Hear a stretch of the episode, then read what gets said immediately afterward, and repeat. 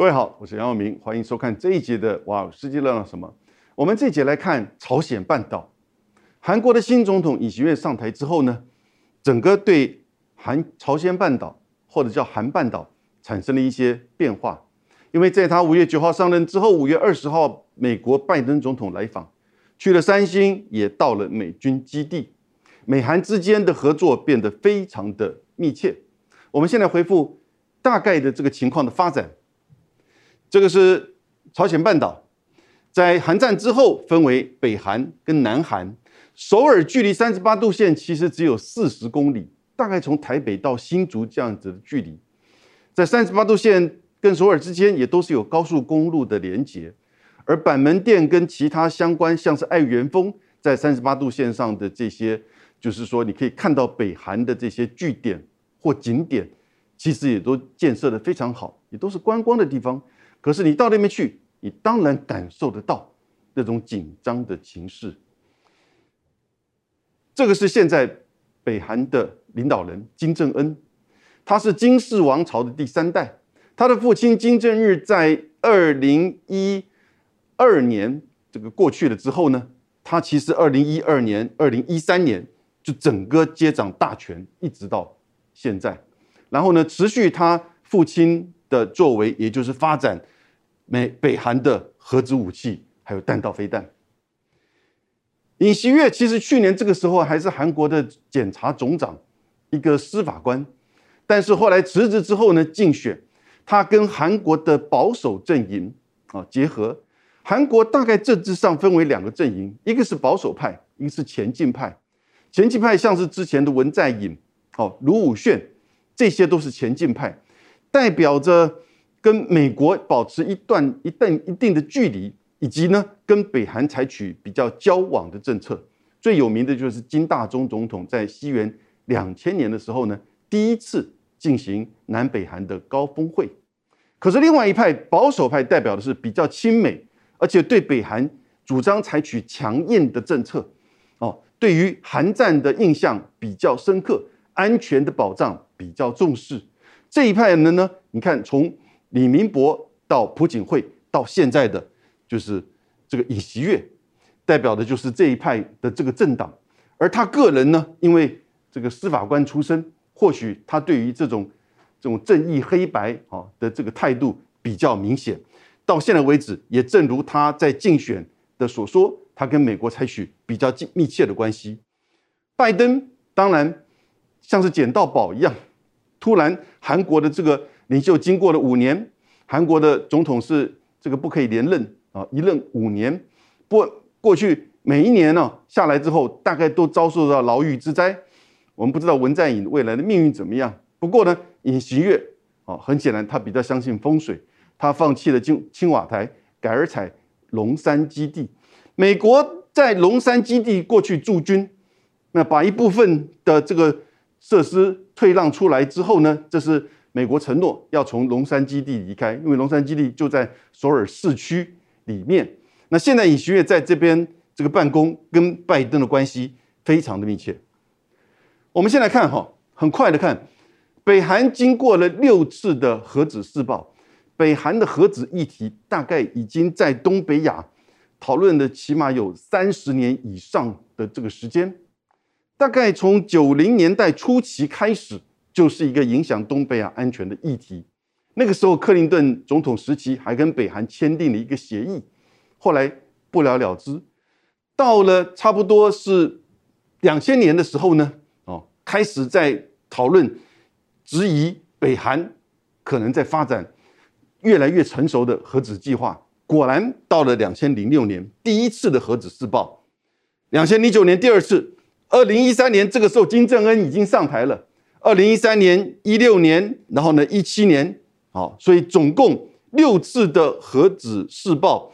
前面两次是在金正日啊，后面四次全部都是在现在的金正恩的这个时期进行核子试爆。而且各位看到，到了最后一次的时候，它的这个当量以及它的规模都已经进入到氢弹级。换言之，其实。国际上认为，北韩的核武计划已经相当成熟，但是光有核子弹头，你没有投射的这个就是说弹道飞弹也没有办法造成真正的威胁，所以北韩同时也在发展弹道飞弹，从刚开始的短程到后来进入到慢慢的这些中程、长程，甚至到洲际。北韩在第一次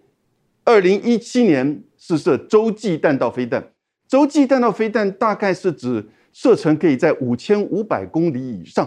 也就是从可以从一个大陆打到另外一个大陆，所以我们叫洲际这个弹道飞弹。短程弹道飞弹通常是指一千公里或者是八百公里的范围以内。因此，北韩其实已经在二零一七年进行了六次的核子试爆，而且第一次成功的试射了洲际弹道飞弹。其他当然短程、中程哦到长城也都有。你也看到很清楚的是金正恩。你不能说他穷兵黩武了，但是从这个数字一整理一呈现很清楚，他进行了四次核子试爆，而绝大部分北韩的这些就是弹道飞弹的试射也都是在他的任内。当然，另外一方面也是到这个时期才开始变得比较成熟，所以他进行了试射。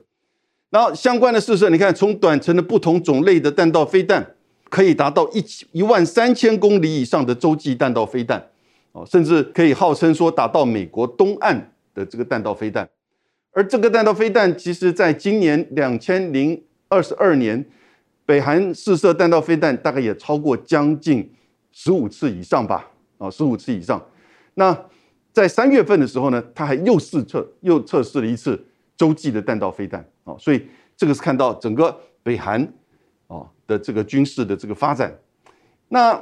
在过程当中啊，两千年初的时候，其实有一个叫六方会谈，六方就是指韩国、北韩、哈、中国、日本、美国及俄罗斯。这六方会谈其实进行了相当多回合，也取得了一些成效，但是呢，最后并没有哈成功的拦阻北韩这个继续的发展核子计划。然后呢，开始进行核子试爆，所以大概在两千年初的时候，虽然有这样一个六方会谈的这个机制，可是大概只是拖延北韩的一定的这个进度。可是呢，我们后来了解，北韩还是很坚定的在发展核子武器。那到目前为止，其实核子武器拥有的国家大概是九个国家，有联合国的安理会的五大常任理事国，中美英法俄，以及北韩、印度。巴基斯坦、印度是在一九六八年第一次核子试射，巴基斯坦是在一九九八年，还有一个国家它没有进行核子试爆，可是呢，呃，全世界都知道它拥有核子武器，那就是以色列啊。至于说伊朗是不是拥有核子武器，现在普遍认为伊朗还没有发展到就是核子武器阶段，可是它已经开始在做武器级的浓缩铀的这个计划。那我们看到在。川普总统上来期间，两千零七、二零一七年之后啊，其实他和金正恩见了三次面。第一次在二零一八年的时候，在新加坡，两个人见面还谈得不错，约了两个人第二次到越南的河内。那一次呢，并没有谈好。两个人早上会面之后，本来应该一起吃午饭，结果马上金正恩就离开，返回北韩。第三次见面就是这一次。连文在寅都来了，这是在三十八度线的板门店哦，板门店旁边的这个等于是算是招待馆，三个人聚在一起，共同跨越象征性的那个那个就是三十八度线，那这个是历史的一个画面。可是呢，没有任何的成效。这个时候，北韩已经连续六次的成功的试爆核子武器，而且大概所有的从中程、长程到洲际飞弹都已经试射，也都成功，所以它已经是一个事实核武国，也就事实上它已经是成功的拥有成熟核武计划、哦核子弹头投射的这些战略武器的这个国家了。历史上还没有说任何一个到达这样子的核武计划的国家最后会完全放弃。其他像是利比亚，像是这个南非。甚至我们早期台湾在七零年代，巴西这些国家其实都曾经想想要发展核子武器，曾经也许在七零年代的时候的伊拉克，但是呢，在一九八零年被就是以色列的军机给炸掉它的核子反应炉。然后现在呢，大家是质疑伊朗是不是也在发展核子武器？这些国家其实核子武器刚开始都算是出街，在强大的压力之下，或者是内乱的这个情况，而这个主动或者是被迫的放弃核子武器，而到达了北韩这样子的程度，已经进行六次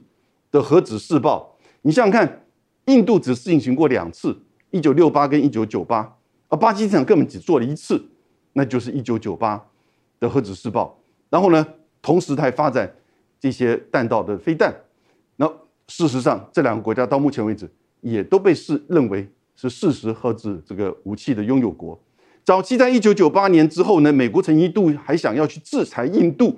因为它当然就违反核不扩散条约嘛。虽然印度跟巴基斯坦从此一直在从一九六八年之后都没有参加核子扩散条约，可是呢，美国认为联合国认为他们违反，所以有制裁，可是美国也没有。真正去强力的制裁，到了小布希总统期间的时候呢，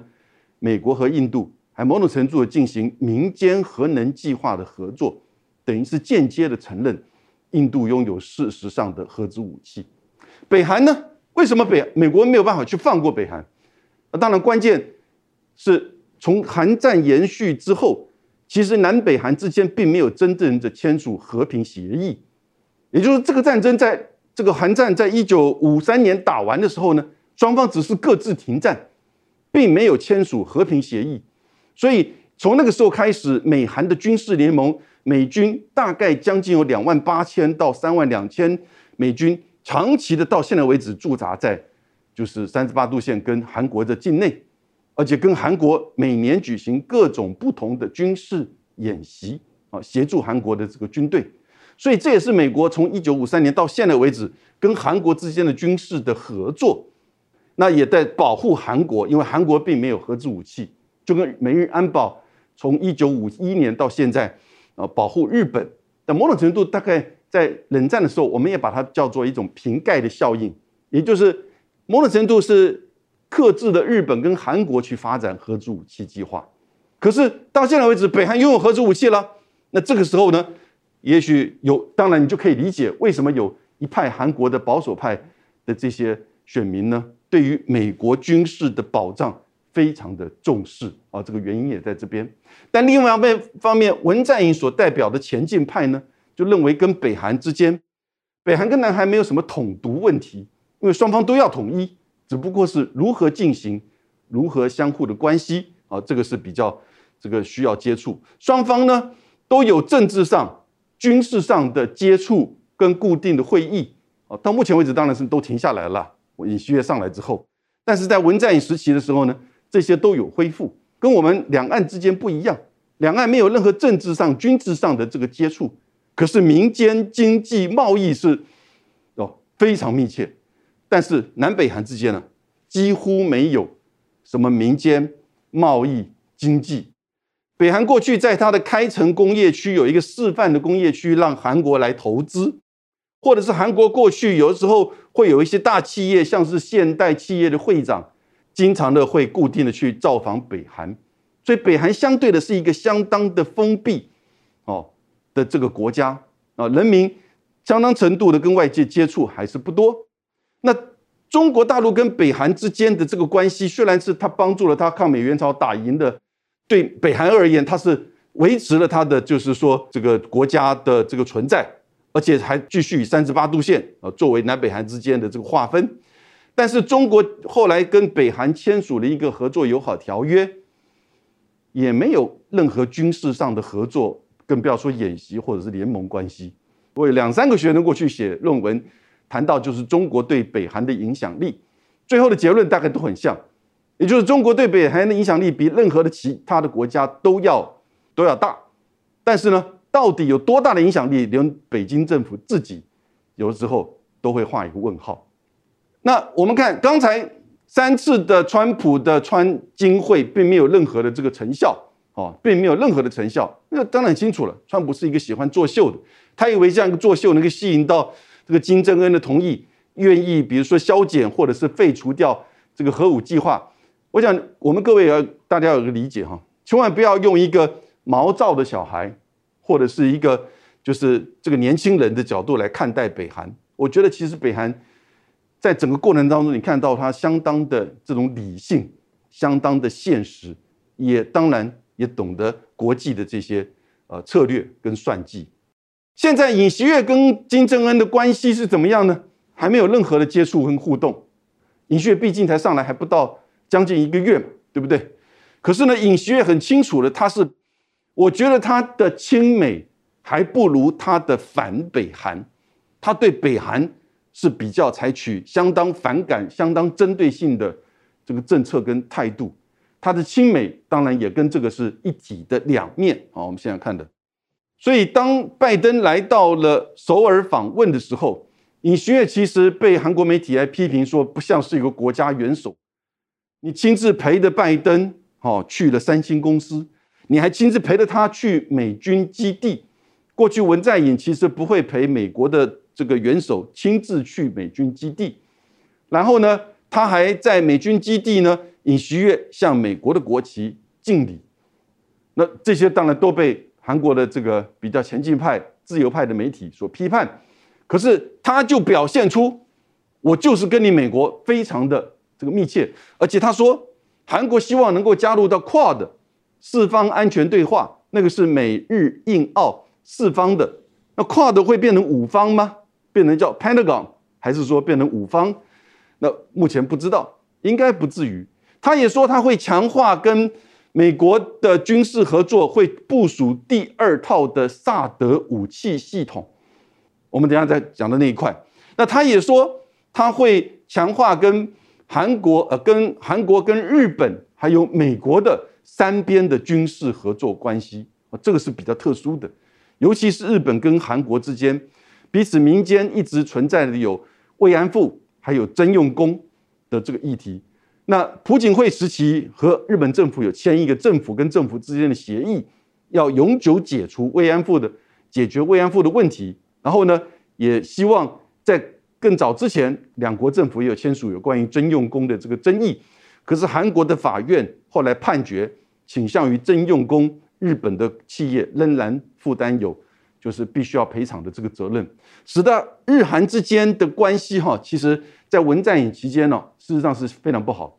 非常不好。你现在到日本看到坊间的这个书店，这种反韩的这个书籍哈，其实非常的多。虽然在电视上韩国的一些流行的东西，还事实上还受到这个流行文化的这种追捧，但是呢，在两国的关系哈，日韩之间确实不行。所以，尹锡悦如何去跨越这些民间的法律的历史上的这些问题？韩日之间有没有可能真的跟美国形成一个三边的军事合作关系？哦，这些东西都是很大的问题。可是，这都是尹锡悦在就在竞选的时候，在当选之后，甚至在就任之后，都不断的重复说他会这么做的。这个是我们看到他们就签署了一个哦，就是叫做美韩的共同声明。这里面有一点。把他的特别提出来谈的就是，在里面提到了说，在军事需要的时候，美国可以立即的部署战略物资哦，在韩国的境内。什么叫战略物资？就是大概指的是中程弹道飞弹哦的这个系统。中程弹道飞弹当然是带了核子弹头的，射程大概是在一千到三千公里之间。美国在一九九八年。和俄罗斯退出，川普单方面退出了中程弹道飞弹之后呢，开始就在发展这个中程弹道飞弹，而且不断的寻求在俄罗斯的周边或者是在中国的周边要去部署中程弹道飞弹。但是当然这个都不容易，就让我们回想到一九六二年的时候呢，古巴飞弹危机。你想想看，如果你自己的家的周边有一个中程弹道飞弹，那就如去年十二月普京所说的。那如果在俄乌克兰有中程弹道飞弹的这个基地，核子弹头，那打到莫斯科只要四到五分钟，哦，那当然你就不可能这个完全百分百的做任何的这种飞弹防御能够拦得下来的。这个是在这个声明当中啊比较特殊的一点。那萨德哦，这就是在朴槿惠的时候答应美国在韩国装设一套啊这个萨德反飞弹的这个体系，飞弹的这个系统。那这个当然就引起中国大陆的反弹，因为他认为他的雷达的侦测大概可以涵盖到很多的这个从东北甚至中国大陆的北方的这些资讯都可以了解，都可以掌握，所以呢，对于中国大陆的这个安全也会有一定的影响。因此，你看它大概涵盖的范围有六百公里到八百公里，甚至呢，好，也就是说，大概这个中国大陆的东北的境内哈，很多的地方。都会受到这个影响，甚至牵涉到山东地区哦。因此，这个是中国大陆反对，所以后来才会有中国跟这个韩国之间啊，在有一些不管是这个影剧、影视上的，或者是贸易上的受到了一些这个制裁跟阻碍。那现在尹锡悦在当选之前呢，竞选的时候，他就说他要装第二套萨德系统。可是呢，当他当选之后，他的外交部长在国会作证的时候说，这个问题比较复杂，我们需要进一步的研究。很显然，这个复杂，因为可能是中国，当然会再强力的反弹。然后呢，我们再看拜登到了韩国来说，跟尹锡悦的这个会面的时候呢，并没有提到萨德的这个系统啊，所以大概双方都对于这个萨德武器，在上一次引起中国的反弹，这一次在第二次可能要部署新的这个。一套萨德这个系统呢，会比较谨慎。同时，另外一个从武器的层面而言，哈，萨德是一个反飞弹的防御系统。你现在这个武器发展都已经到达了这种超音速的这种，就是说飞弹的使用。所以呢，与其发展反飞弹，你不如发展更有这个更有力的这种反制的这种攻击性的，就是飞弹。韩国其实就在发展在八百公里范围以内的这个弹道飞弹。因此，所以为什么我们今天谈这个问题？那当然，这是表示中韩美之间军事合作这个关系，那就是因为在六月五号的时候，因为当韩国这个总统尹锡悦送走了拜登总统之后呢，两国就决定共同要在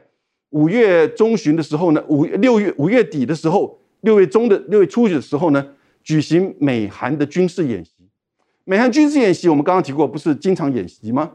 但是这次演习是隔了四年又七个月，也就整个文在寅期间都没有做的事情，那就是韩国的军海军和美国的航空母舰共同的举行一次大规模的军事演习。这个军事演习，北韩当然就看在眼里。然后呢，在六月五号的清晨，连续发射八颗弹道飞弹，短程的弹道飞弹，面对日本海，韩国叫东海。日本跟国际上叫日本海，跟日本跟韩国中间的那个海域，发射了八颗短程的弹道飞弹，这是韩国自己官方释放出来的这个照片。本来我们以为说，它当然就是针对我们刚刚所提美韩之间的大规模海军演习，尤其是美国的航空母舰有参与的一种反制的作为。过去大概是这样子的一种这个发射八颗弹道飞弹之后呢？可能双方就会停息下来哦，看看下一波是怎么样的一个展开。可是呢，韩国尹锡悦在隔一天，刚好就隔一天，六月六号的早上，也发射八颗短程的弹道飞弹，而且南韩七颗，美国一颗的这种方式，这是飞弹车哦，由这个飞弹车的这个发射短程的弹道飞弹，同样的也是往日本海，韩国叫东海。的海域里面飞去，所以双方有各自在隔了一天，哈，各释放八颗，加起来十六颗，这种针对性就非常明显，而且很清楚的是，尹锡悦他不惜采取更强硬的反制的这种方式，因为北韩的八颗其实是针对你跟美国的这个军事演习，那他射了八颗，结果这个尹锡悦回之以八颗哦，而且是这个韩国七颗。的这种方式哈，就表示说尹锡悦的这个态度非常的强硬，这个会产生什么样的问题？后续呢？第一个，我们就要看北韩后续怎么反应。因此，整个现在韩朝这个朝鲜半岛的情势稍微有一点紧张，突然的变成这个大家所关注的这个区域。北韩可能继续的以一般的这种军事武器、弹道飞弹来做反制，北韩也有可能再一次的试射。中长程甚至到洲际的弹道飞弹啊，它其实三月已经做过一次，但洲际的飞弹弹道飞弹再做测试的时候呢，其实这个就把这整个提升到针对美国的在东北亚区域的这个安全形势。然后呢，北韩当然现在大家最担心的是，因为尹锡悦上来了，北韩会不会再一次的做第七次的核子试爆？这个大家比较担心，今年哦会不会走到一个真正的两韩的军事对峙，或者是北韩的核子武器会发展到影响整个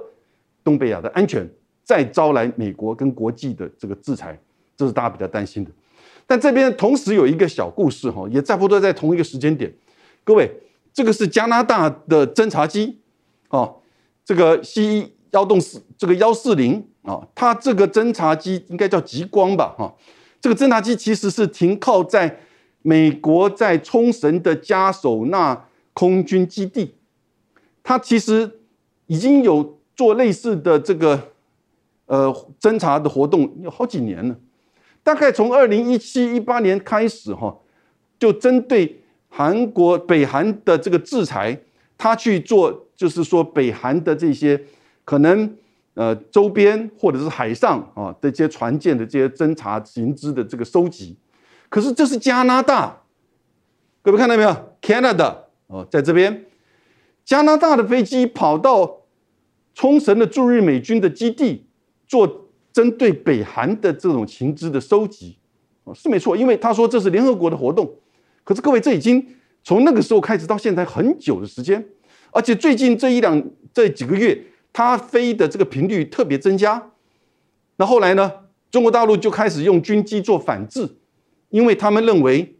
他在加索纳机场在这边往上飞到了，就是接近北韩，所以他必须要穿过。这个是中国所画的东海防空识别区，这是日本所画的哦，这个黑线这边是它的这个识别区，所以他是认为加拿大认为他循着公海上来到这边，或者是到这里，有时候会进入到接近黄海、渤海这个区域。